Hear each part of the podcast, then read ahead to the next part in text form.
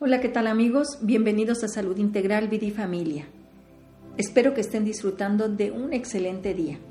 Fíjense que nuestro tema de hoy va a ser epilepsia y vida, para lo cual tengo el honor de la presencia del doctor Mario Lechuga Perdomo, quien es egresado de la especialidad de pediatría en el Hospital de Pediatría Centro Médico Nacional Siglo XXI, misma institución donde hizo su subespecialidad en neurología pediátrica.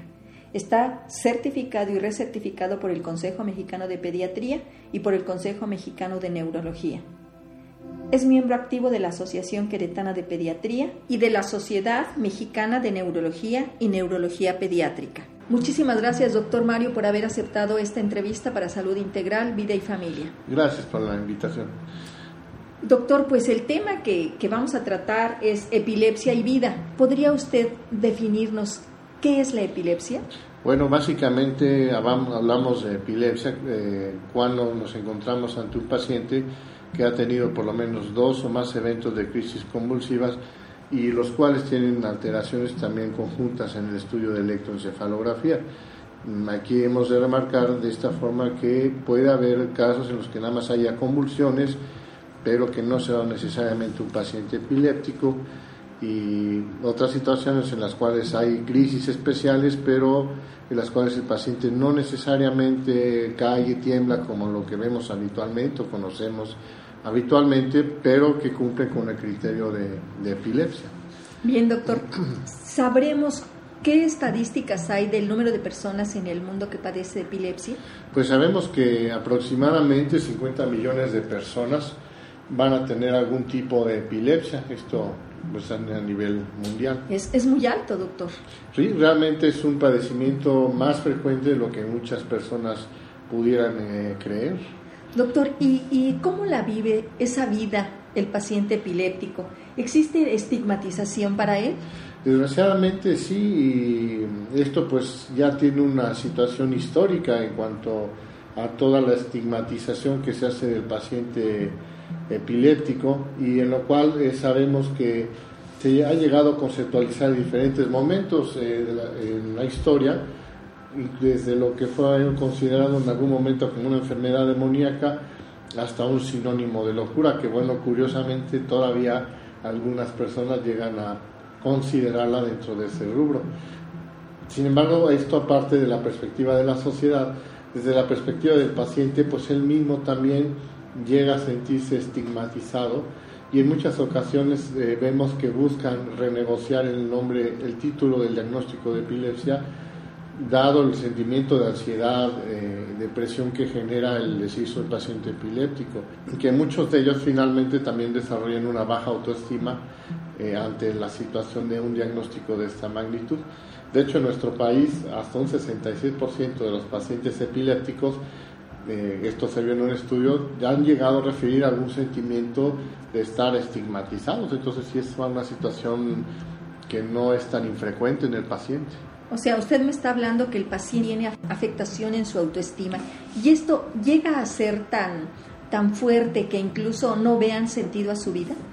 Pues eh, tiene una repercusión muy grave desde el punto de vista de la, del concepto de sí mismos, el concepto de ellos dentro de sus capacidades para desde trabajar a tener una familia, lo cual realmente no tenía por qué verse tan eh, afectado en la gran mayoría de los casos. Sabemos que hay casos en los cuales sí hay, aparte de la epilepsia, una repercusión sobre el estado mental o sobre las capacidades de los pacientes, que son aquellos que presentan parálisis cerebral o un déficit eh, neurológico. Pero aquellos pacientes que de otra forma son normales pueden y deben hacer una vida normal. Excelente, doctor. Y dígame usted, una vez que un niño es diagnosticado como epiléptico, ¿qué reacciones tiene la familia? ¿Cómo toma la familia este diagnóstico? Pues eh, aunque sí llega a haber un porcentaje bajo de familias que enfrentan de forma exitosa desde un inicio el adaptarse al diagnóstico, en muchas ocasiones la reacción inicial ante un diagnóstico de epilepsia, tanto del paciente como la epilepsia, estoy hablando de, digo, paciente como familia, estamos hablando de pacientes escolares para arriba, eh, es incredulidad y temor, ¿no? O ¿no? ¿Cómo voy a tener epilepsia? ¿O cómo va a tener mi hijo epilepsia? ¿no? Lo primero que llegan a hacer habitualmente es eh, no aceptan la idea, no aceptan a veces el tratamiento tampoco, a menos que la crisis haya generado demasiada ansiedad en la familia, y lo que hacen es ir buscando otras opiniones médicas en espera que alguien les diga que no, no, no, no eres epiléptico, no, alguien que apoye la idea de que no es así. Desgraciadamente, pues quien tiene la epilepsia la tiene y eso no es forma de cambiarlo. Y posteriormente viene una fase de enojo. El enojo puede ser contra alguien o contra algo puede ser desde un familiar hasta el mismo médico que les dio el diagnóstico inicial, este, a esta situación de tener epilepsia. Ya pasada esta etapa, algunos eh, van a tener ya una situación de depresión, o para mejor en mayor o menor grado esto va a variar, pero esto finalmente va a llevarnos a la aceptación del diagnóstico y esto va a permitir a la familia y al paciente poder enfrentar el problema. Entonces, para mejorar la calidad de vida del paciente con epilepsia, se requiere que este aspecto sea abordado de tal manera que su concepción sobre la condición, el desarrollo y consecuencias y esperanzas realistas del tratamiento sean entendidos por el familiar y por el paciente. Sabemos que la gran mayoría de estos pacientes pueden tener una, como dije al inicio, una vida prácticamente normal. Habrá únicamente algunas restricciones que sabemos en cuanto a las actividades, pero el resto no los incapacita ni para estudiar ni para trabajar. Eso hay que tenerlo en cuenta. ¿Y qué restricciones usted apuntaría, doctor, que estos pacientes tienen para su vida diaria? Bueno, dentro de las restricciones que habitualmente se manejan, a lo mejor no necesariamente todas eh, estén obligadamente a impactar sobre la, epilepsia. A veces algunas son eh, más cuestiones de salud general que cualquiera nos beneficiarían. Por ejemplo, la cuestión de los juegos de video, realmente si fuéramos de punto de vista estrictos, eh, serían más restringibles aquellos pacientes que tienen epilepsias que son sensibles al estímulo luminoso, es decir, que son fotosensibles. Sin embargo, también sabemos la repercusión de los videojuegos que está teniendo actualmente sobre los jóvenes y realmente sería algo que es conveniente no, eh, no tener en casa o tener muy controlado, ¿no? pero si fuéramos estrictos hablaríamos básicamente de aquellas epilepsias sensibles al estímulo eh, visual, al estímulo de, de, flash. Otro aspecto importante es que a veces se considera que son pacientes que no pueden hacer ningún ejercicio, lo cual no es completamente cierto. A lo mejor de forma inicial, cuando un paciente tiene el diagnóstico y se está ajustando la fase de tratamiento, sí será conveniente por un tiempo a lo mejor restringirlo, pero ya de forma más tardía, la gran mayoría de las actividades se pueden realizar. Ah, obviamente habrá, habrá algunas restricciones, por ejemplo, la cuestión de las actividades como natación, que obviamente pues tiene que estar ahí apoyado con un adulto responsable que esté al pendiente, y algunas actividades a lo mejor como cierta gimnasia que se hace en aros y todo eso, a lo mejor sí se tendrá que restringir, pero podrán ser actividades como voleibol, basquetbol, fútbol, que pues realmente la gran mayoría de las actividades deportivas sí las podría realizar. ¿Algo más que, que pueda, que se le deba evitar al, al, paciente epiléptico, doctor? Pues en realidad básicamente es, es eso, la cuestión de los desvelos. Otra cosa muy importante que debe tener eh, conciencia el paciente es que no puede estar eh, jugando con el tratamiento o interrumpiéndolo, ¿no? o sea, los tratamientos son para mantenerse, ¿sí? y a veces, como lo ven bien al paciente, pues ah, ya, se alivió. Ya se alivió, quítaselo, y al rato le da otra vez, vuelve a regresar con las crisis, vuelve a regresar la ansiedad, y no, ahora vamos a llevarlo para acá o para allá, y empieza ahí una danza en cuanto a tratamientos y médicos y pues realmente no es así esto, o sea, generalmente cuando se plantea el diagnóstico de epilepsia se les explica la duración del tratamiento y eso pues también se tiene que tener en cuenta para la situación de la medicación. Otro aspecto importante es que debe haber una buena comunicación con el neurólogo para comentarle respecto a la situación de cómo se siente el paciente con la medicación, si está teniendo algún efecto colateral. Afortunadamente, a diferencia de antaño, ya tenemos mucho mayor cantidad de epilépticos y la ventaja de estos es que muchos de ellos tienen un perfil de efectos eh, secundarios mucho menores que los antiepilépticos ya que se consideran de primera línea o, los antiguos, ¿no?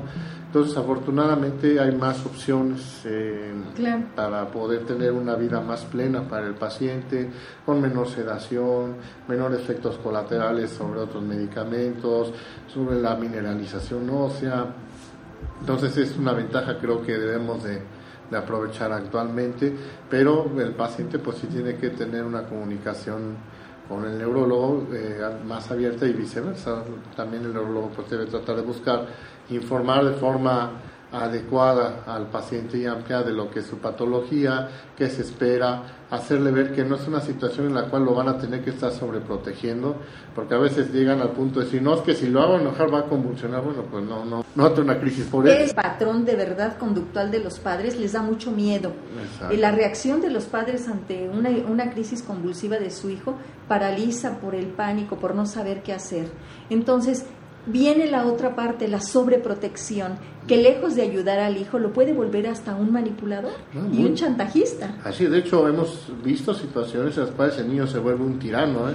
completo sobre los padres. Entonces, cuando tenemos un paciente de reciente diagnóstico, se le explica ante el niño o ante el muchacho que no va a ser una excusa para no estudiar o para no hacer sus actividades o cumplir con sus obligaciones se le hace ver que realmente, bueno, si tiene un padecimiento, el cual si lleva la medicación de forma propia, pues va a poder hacer su vida y debe de cumplir con sus responsabilidades. No es una, como antaño que muchos pacientes tenían como y hasta de la escuela los sacaban. Claro, por los miedos aparte, ¿por qué dijeran en la escuela? Y precisamente, doctor, ¿cómo lo toman en las escuelas? Es importante que, los padres informen en la escuela que su hijo es epiléptico o no y cómo reaccionan las escuelas ante este diagnóstico de los chicos.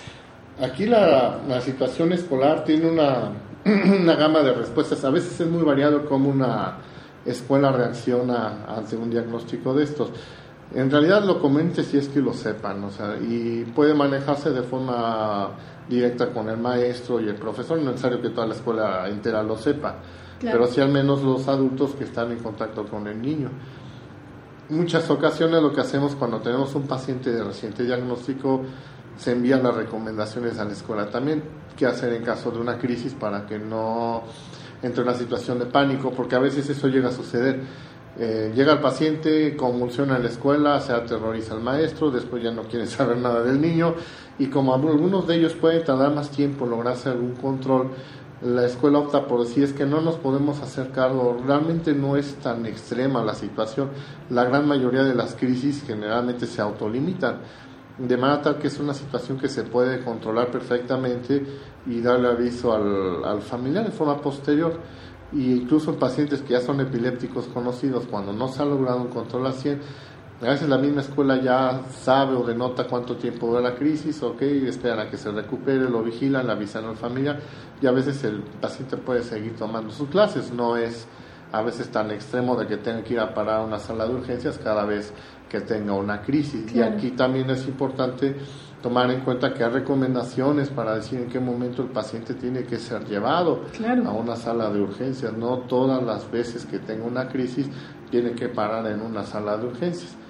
Generalmente, la situación para llevar un paciente a una sala de urgencia sería que el paciente tuviera al menos 10 minutos continua la crisis sin que se diera o que empezara con una crisis eh, tras otra sin recuperar el estado de alerta. Ahí si efectivamente esté en la escuela con sus papás, no tienen que llevar a un área de urgencias porque es más difícil que la crisis vaya a ceder.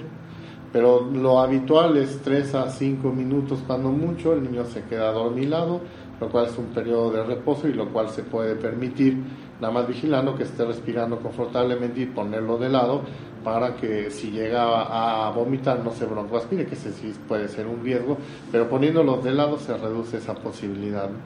De manera tal que sí se puede manejar, pero genera a veces mucha ansiedad en los maestros eh, la cuestión de qué voy a hacer con él, ¿no? Claro y eso es lo que, bueno, tenemos que ir como neurólogos muchas veces allanando con las escuelas, de darle las indicaciones, darle cierto soporte para que sepan qué hacer.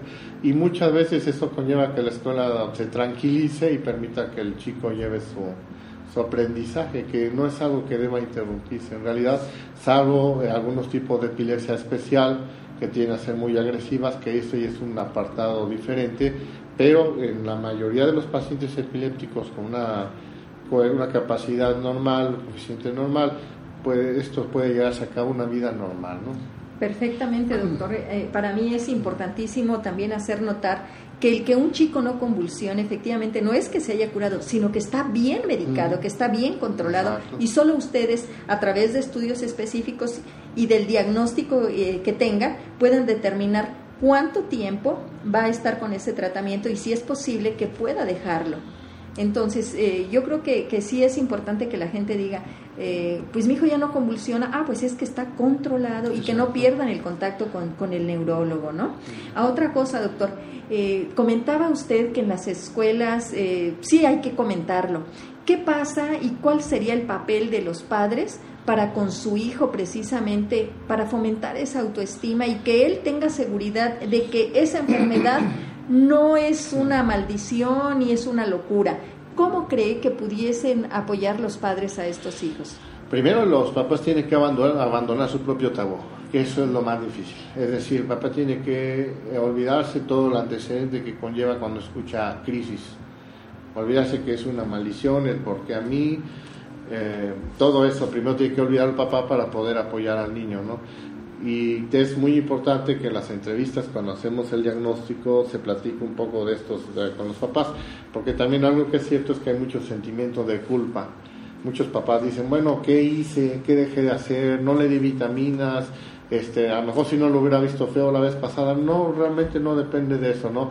Con los papás yo creo que en parte lo que tenemos que hacer que se den cuenta es que no es culpa de ellos, o sea, y no es culpa del niño tampoco, no, no nadie elige o nadie busca tener X o, o X, X o Y enfermedad, tienen que estar, tienen que tener en cuenta que esto todos tenemos el riesgo de tener epilepsia en un 1%, al igual que otras patologías como cáncer, etcétera que desgraciadamente a algunos se nos cumple el uno, bueno, ya es otra cosa, pero no es eh, no tiene que verlo como una maldición o como algo que dejé de hacer, simplemente son cosas fortuitas en muchas ocasiones, que es un niño normal, que todo estuvo muy bien, que es cuando más se frustran porque todos los antecedentes eran un niño excelente desde el punto de vista de salud, sano, nunca se enfermaba de nada y ahora empieza con esto, ¿no?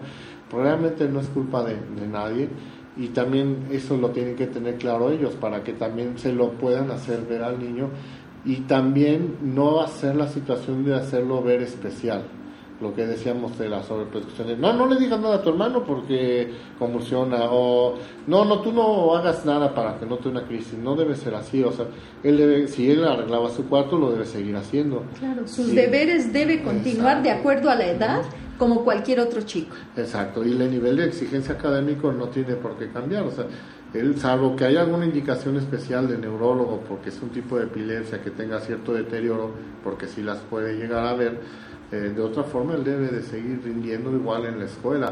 Obviamente aquí también la cuestión mm, lleva un poco de tiempo adaptarse a alguno de los antiepilépticos, pero por eso es importante la comunicación y la confianza que se le dé al paciente de decir es que no, no puedo, este medicamento me tiene muy noqueado, etcétera, bueno, veremos qué se puede hacer para que estés controlado y no estés todo noqueado. Como y a la brevedad se reincorpore a su vida cotidiana normal. De hecho, de hecho así se, lo, se suele manejar, o sea, se le inicia tratamiento y se reinserta en, la, en su vida normal.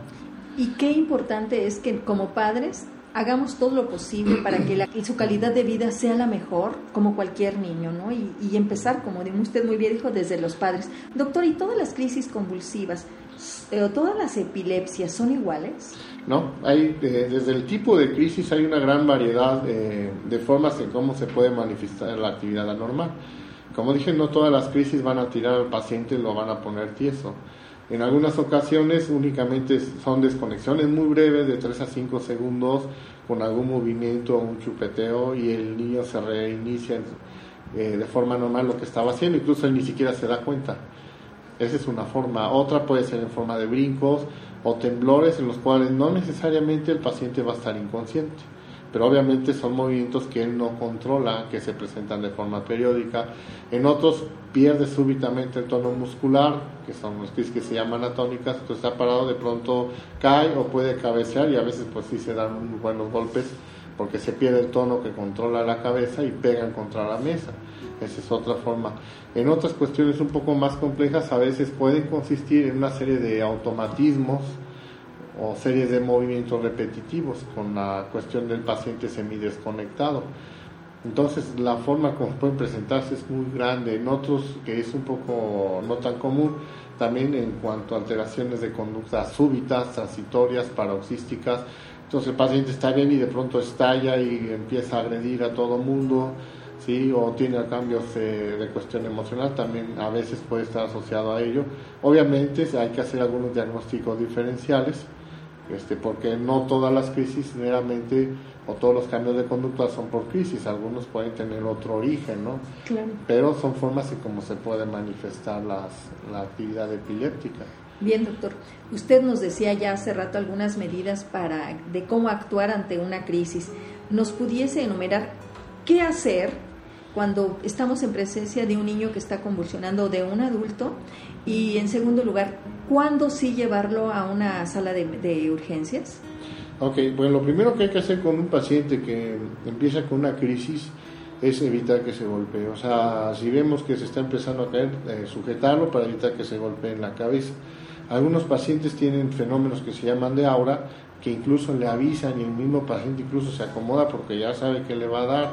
Entonces, si nosotros conocemos al paciente o él nos dice, me va a empezar a dar la crisis, lo conveniente es ponerlo en un lugar donde no se vaya a lastimar el segundo punto es que algunos de ellos, cuando viene la, los que tienen la crisis, la que se ponen todos tiesos, que es la crisis tónica, se van a poner en ocasiones morados. Y aquí es muy común que le quieran desde meter el dedo para sujetarle la lengua, meter la respiración de boca a boca.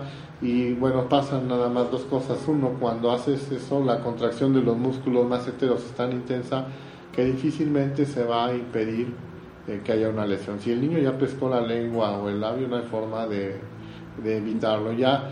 Y la segunda es, puedes lastimar a la persona al momento de meterle el dedo, o puedes tirar una pieza dental al paciente y cuando empieza a respirar, aspirarla y y mandarla a la vía aérea, entonces sí tenemos un problema más grave. De manera tal que no es conveniente meter ningún objeto, aunque tradicionalmente eso vemos en las películas, la realidad es que no es eso y es por esa situación evitar que se lesione la, la boca, que se le tira alguna pieza dental.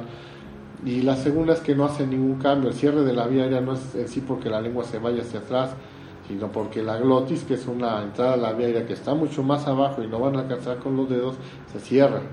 Entonces se va a cerrar y también se va a abrir en un momento de la terminado de la crisis y pues ningunos dedos van a llegar hasta allá definitivamente. Entonces generaríamos más problemas tratando de hacer eso ante una vía que tiene sus propias este es básicamente una etapa que protege el acceso de la vía aérea que no se tiene acceso y que ella misma se va a volver a reabrir. Entonces eso sería. Lo otro que es lo más difícil es eh, ver cómo la crisis, cuánto está durando, porque generalmente pues entra en pánico el familiar, pero desgraciadamente tiene que aprender a guardar la calma, guardar la calma y observar, ¿no? Entonces, en cuanto esté saliendo la crisis, lo ponemos de lado para que no, si llega a vomitar, que no todos lo hacen, pero algunos sí, este, no se broncoaspire. Uh Estarlo vigilando, ver el tiempo de la crisis, como dije, si van 10 minutos, y no cede, el paciente sigue rígido, ahí sí le corro la sala. Si la crisis duró 3-5 minutos y el paciente está semiconsciente pero está respirando bien, lo puedo vigilar y trasladarlo ya de forma más tranquila o avisarlo a su neurólogo.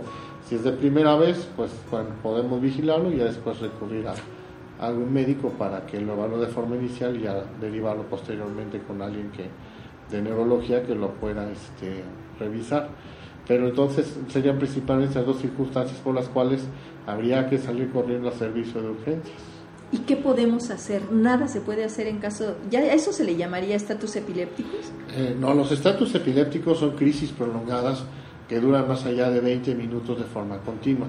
De hecho, el hecho de llevar al paciente de forma es evitar es exacto, es tratar de evitar que lleguemos a esos tiempos y es por eso que la indicación de pasar un medicamento por vena.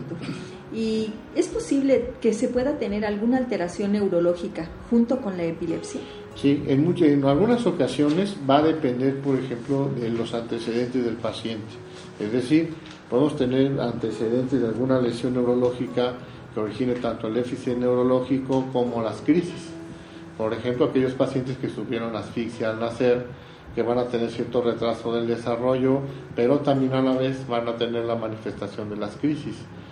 En otros casos muy especiales puede haber situaciones, como dije, de algunas epilepsias que están englobadas dentro de lo que se llama síndromes epilépticos, en los cuales hay ciertos rasgos en cuanto a presentación, edad y evolución que ya conocemos, y que algunas de ellas sí ocasionan deterioro de la función mental a lo largo de los años, porque es la característica propia de esa epilepsia, no hay forma eh, a veces de modificar mucho ese aspecto, y generalmente ese tipo de epilepsias tienen a ser más refractarias, más resistentes a los tratamientos antiepilépticos.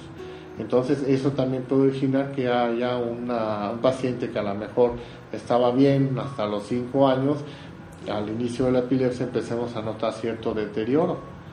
Entonces puede en muchas ocasiones deberse a esa situación, que es un tipo de epilepsia que cursa con esa evolución. Definitivamente hay que visitar al, al médico para que él sea el que nos, nos dé el diagnóstico, porque muchas veces decimos que toda convulsión es epilepsia, y esto no es cierto, ¿verdad, doctor?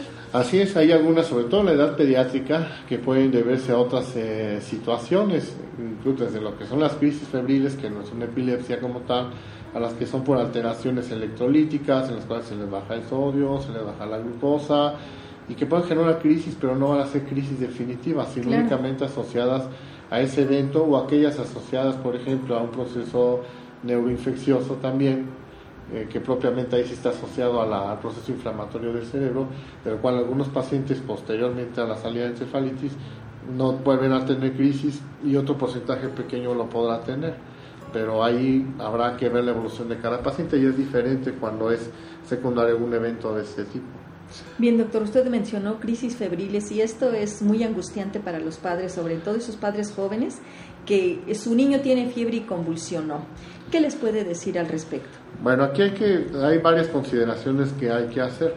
Generalmente en algunos en ciertas edades, por ejemplo, los pacientes menores de seis meses, sí se deben tomar algunas precauciones extra porque debido a la edad muchas manifestaciones de los cuadros de meningoencefalitis no son muy francas y en algunos casos sí se tiene que hacer la, una punción lumbar para descartar que no haya una infección. Y esto pues a veces en los servicios de urgencia cuando llegan y les explican esto pues entran en un estado de ansiedad tremendo, pero es una precaución conveniente para el niño porque si efectivamente no tenía muchas manifestaciones inicialmente, eh, puede más adelante tener cuadro más florido y deteriorarse. Entonces si estamos empezando lo mejor es eh, descartarlo, sobre todo en ese grupo de edad. Y en pacientes más grandes va a depender de los cuadros clínicos, algunos se pueden dejar en vigilancia para ver qué tan factible es esa situación. Pero ya son otras eh, circunstancias porque ya los datos clínicos ya son más orientadores. Pero esta edad, entre los primeros seis meses, es una edad que tenemos que tener más cuidado. Ahora, si efectivamente son crisis febriles, lo bueno es que afortunadamente tienen un buen pronóstico. Generalmente para antes de los 5 años o a los 5 años van a tender a remitir. No podremos decir a lo mejor que el 100%, pero en un 99% llegan a, tener remisión las crisis sin tratamiento. O sea, las crisis eh, febriles no es necesario que se les dé un tratamiento, o sea, de forma este, a lo mejor en relación a lo que hay publicado en las academias médicas, realmente actualmente mm, se considera que no hay un beneficio real en cuanto al pronóstico y evolución. Lo podría haber en el aspecto de que genera más tranquilidad para el familiar porque de alguna forma se controlan. Pero aquel paciente que debuta con crisis febriles y va a ser epiléptico no se va a modificar con un tratamiento de inicio temprano. Exacto. Los medicamentos no son eh, curativos por eso es que si el paciente va a ser epiléptico, aunque yo lo tenga tres años con valproato, si va a hacerlo, lo va a hacer. Finalmente, aunque yo le dé No va a evitarlo, no va a evitarlo. Y sí podemos recomendar a los padres de familia que estén al pendiente, sobre todo en estos primeros cinco años de vida, de que sus, se mantengan las temperaturas en caso de alguna fiebre, que mantengamos este, la temperatura lo, lo más bajo posible. ¿Ayuda? Pues hasta cierto punto, porque realmente no todos eh, van a ser crisis febriles, esa es la cuestión. Y el parteaguas no necesariamente que llega a 39, o sea, desde los 38 grados, quien es susceptible. El umbral depende de cada uno de, de cada uno, exacto. Entonces, mientras tenga fiebre, puede existir el riesgo, pero tampoco puede vivir con el Jesús en la boca, porque no sabes si tu niño realmente va va a ser la crisis o no. Sí es importante controlarla, pero también controlar la ansiedad. La ansiedad, la, ansiedad sobre todo, sí es cierto. Lo más difícil. Sí es cierto, doctor. Usted nos comentaba hace rato que eh, los antiepilépticos ahora con menos efectos colaterales y que bueno, pues esto se sigue investigando, estudiando. También los estudios, doctor, hasta donde yo sé, han, han evolucionado, nos permiten unos mejores diagnósticos y entre ellos está el mapeo cerebral del que usted está aquí en Querétaro es experto. ¿Nos podría hablar qué beneficios, en quién está indicado y, cómo, cómo funciona este tipo de, estudios o si hay algunos otros estudios? Pues bueno, en la cuestión de todo el estudio del paciente con epilepsia, son dentro de las herramientas fundamentales la cuestión del electroencefalograma y esto se complementa con el estudio del mapeo cerebral. Y esto nos da la ventaja porque aunque nosotros hacemos la inspección del registro hay algunas eh, situaciones que por muy buena vista que tengamos eh, no vamos a a lo mejor a tener una priorización adecuada como los promedios de rango de actividad de las zonas en distintas regiones que a veces va a ser muy difícil apreciar. Nosotros podemos revisar muchas hojas, pero no promediamos lo que hace una computadora. Y esto nos permite también detectar regiones en las cuales la actividad está debajo de lo que deberíamos esperar. Y esto muchas veces, eh, como son estudios intercrisis, es útil. ¿Por qué? Porque cuando tenemos un estudio intercrisis, puede suceder que no encontremos actividad eléctrica en forma de descargas, porque no está convulsionando el paciente en ese momento pero las variaciones en los voltajes de la actividad eléctrica, el rango de frecuencia nos puede sugerir o corroborar con los datos clínicos ciertas zonas con disfunción o con problemas y esto ayudarnos también como parte de aguas para agregar a un estudio de neuroimagen. De ahí es la, utilidad de esto, porque como le explico, a veces contrario a lo que algunos pacientes y médicos creen, el electro puede salir normal, aunque el paciente convulsione. Entonces es importante tenerlo muy consciente porque a veces la persona cree que la verdad absoluta es del estudio y los estudios tienen cierta sensibilidad pero no es del 100%. Hablamos que un estudio de electroencefalograma en las condiciones más óptimas con desvelo, la sensibilidad puede llegar al 80% en el país que quieras. 20% queda, queda... Exacto, 20% puede ser que el paciente sea epiléptico y en ese estudio, en ese momento, puede no salir nada.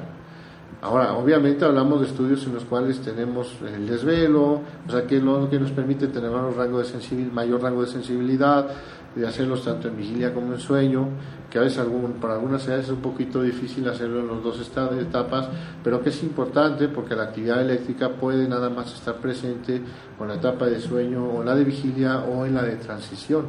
Entonces eso se tiene que también tomar en cuenta cuando realizamos un estudio y estar conscientes de eso, que a veces en electro puede salir bien o que el paciente sea epiléptico y lo cual a veces nos complica la vida en algunos otros diagnósticos eh, diferenciales, pero pues son herramientas de apoyo para poder estudiar al paciente. Y cuanto a la cuestión de neuroimagen pues lo que tenemos actualmente que son la resonancia pues ha venido a ser el estudio de mayor utilidad antaño era la tomografía pero actualmente la resonancia es la que tiene el valor predominante para estudiar un paciente con epiléptico. Y otros estudios como el PET, el espectro cerebral, que ya son estudios mucho más especiales, para casos ya mucho más eh, definidos.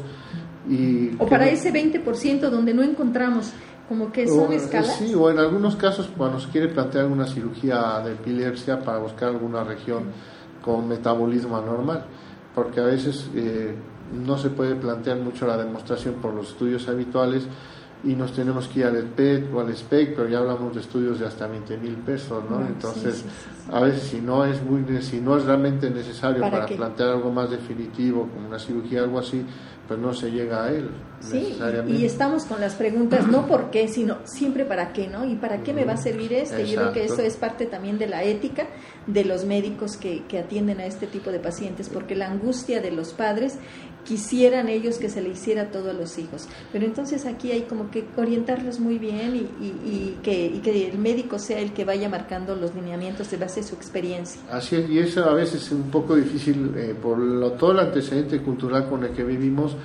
eh, siempre está acostumbrado el paciente a decir es que tiene, si no está anormal estoy bien, no es el punto, ¿no? De hecho muchas epilepsias se llaman que se dominan idiopáticas, incluso la resonancia, puede todo puede salir prácticamente normal, aunque sea un paciente epiléptico. ¿Y cuál sería aquí? A usted muy bien lo dijo, idiopática, se desconoce, pero así como que lucubrando un poco, ¿podríamos hablar que podría tener una causa emocional o no? Eh, ese es otro rubro de crisis que ahorita lo voy a comentar que es importante, pero idiopático generalmente, como dijiste, no hay una causa explicable mediante los estudios que tenemos. En muchas ocasiones el problema es, tiene una base genética o de función de la membrana neuronal, es decir, la codificación de la función de esa neurona no es completamente normal y eso hace que se despolarice con un impulso, con un estímulo de menor intensidad a lo que había en otros cerebros. Y aquí muchas veces sí cuenta mucho el antecedente familiar. Es decir, a lo mejor tiene un primo, un tío que tuvo epilepsia en la niñez, que lo remitió en la etapa adulta, y el por qué muchas veces esa disfunción eh, de las neuronas, y lo cual no está asociado a una cuestión este, más que del punto de vista genético. Hay que recordar que aquí la genética tiene mucho que ver para la manifestación y aún así, por ejemplo, en una familia de epilépticos no necesariamente va a ser que sea la misma epilepsia que tenga el, primo o el hermano, puede haber variaciones, pero es por esta situación de genética y de lo cual pues no hay una factibilidad de decir, te voy a mandar el estudio de genética para detectarlo porque esto aún todavía es mucho a nivel experimental o de estudio, todavía no es una situación que podamos ofrecer a población abierta, salvo algunas patologías muy especiales que pueden buscarse algunos marcadores, pero de otra forma muchos de estos grupos de pacientes corresponden a ese rubro y a veces para el paciente es un poco frustrante el, oír que no encontraron nada. Entonces dice, pues si no hay nada, no tengo nada. No, es no y yo, yo quiero recalcar eso, porque en muchas ocasiones tenemos estudios normales, aparentemente cayendo en ese 20%, ¿y qué pasa? ah, no, estás manipulando, no tienes nada y, efectivamente el paciente sí está con, con problema, con, con sus crisis y no es por manipulación, sino cae en estos otros rubros. ¿En qué, ¿En qué me iba a comentar con respecto, respecto a, esa situación? Hay algo muy importante, exactamente, y es lo que a veces complica mucho las cosas. Las crisis eh, que son de origen psicógeno o crisis no epilépticas, ¿Puede esto presentarse? Sí puede existir, pero a veces es un tanto difícil poderlo determinar o demostrar. A veces cuando tenemos este tipo de pacientes ya tenemos que ir a unos estudios especiales que se llaman de videoeje o incluso algunos estudios que no tenemos aquí todavía en el país que son de registros ambulatorios de electroencefalografía para poder determinar si efectivamente es psicógena o es epileptógeno el fenómeno. A veces no es muy fácil y esto también es porque algunos pacientes epilépticos de pronto encuentran ciertas ventajas en tener crisis. Claro, la ganancia secundaria. Exacto, y sobre todo adolescentes entonces empezamos a tener problemas porque de haber llevado un buen control, de pronto se empieza a descontrolar, a descontrolar, a descontrolar. Y van dos, tres, cuatro, cinco medicamentos y no ceden. Y esto no solo en México, en Estados Unidos también se comenta que un porcentaje de estos pacientes refractarios muchas veces se encuentra que en realidad son pseudocrisis lo que está acompañando a la epilepsia que él está teniendo. Entonces, es difícil, ¿por qué? Porque los datos hablan a favor de que el paciente es epiléptico pero no se controla. Y a veces simplemente esta situación, el factor psicógeno, involucra este tipo de, de, refractariedad y es importante a veces dentro del manejo de la evolución, a veces plantearse la duda si no está viendo algo más y verificar bien las características de las crisis. Generalmente lo que a veces nos va ayudando son las precisamente la descripción de las crisis son las que nos puede ir orientando el hecho de un cambio súbito en el patrón de las crisis no es muy habitual que se presente. Y esto puede ir orientándonos ahí, checando si no hay algo más que solo la epilepsia ahí, este, favoreciendo los eventos de crisis. Y a veces te piensan, no, es que no son crisis porque se cayó pues sí se caen, pero se caen acomodándose, ¿no? Eh, y otra cuestión, pues no, este, no creo que la crisis porque se mordió la lengua y se mordió la puntita de la lengua. Bueno, la realidad es que las crisis no son así, te mueres, te mueres toda la lengua, no nada más la pura punta. Y de hecho, dentro de lo que son las publicaciones a nivel este, internacional, hay una serie de artículos que nos, pues, nos dan ciertos datos que pueden ser parteaguas para considerar si el paciente está haciendo pseudocrisis o crisis psicógenas o está haciendo crisis epileptógena, ya sea en el contexto de un paciente 100% normal o de un paciente que tiene epilepsia. Yo creo que aquí la familia es muy experta y conoce a sus hijos y sabe cómo son. Y no nada más son crisis, porque a lo mejor eso lo está tomando. Son muchísimos más focos que la familia puede estar dándose cuenta eh, y, pedir ayuda.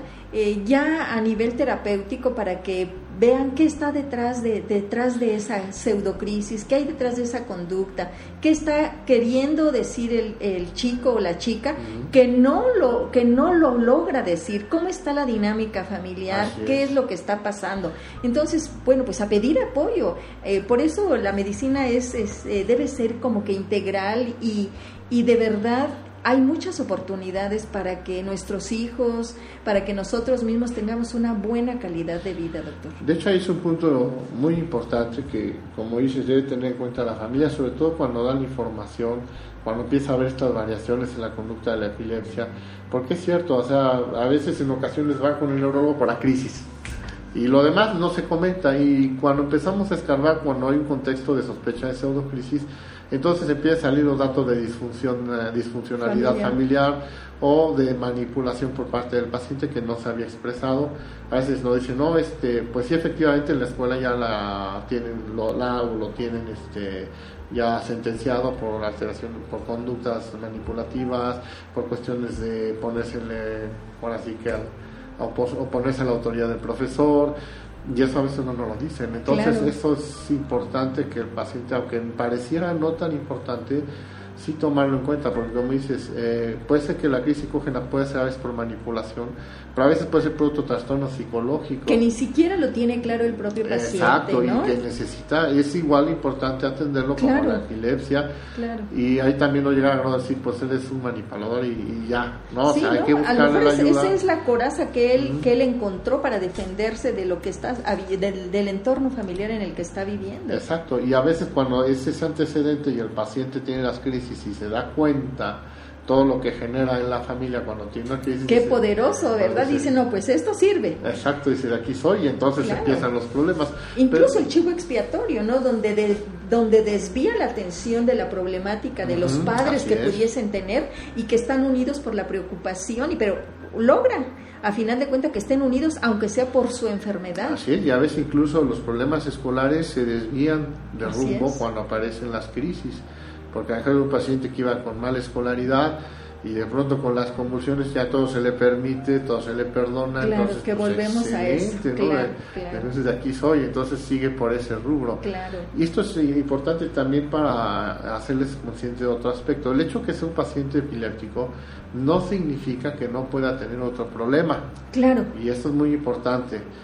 La cuestión de migraña tiene una asociación importante con la epilepsia así también el trastorno de déficit de atención y hiperactividad, los trastornos de lectoescritura, ¿sí? son otras entidades, trastornos conductuales, son otras entidades que pueden coexistir con un paciente epiléptico. Y uno diría, bueno, que no era suficiente con la epilepsia.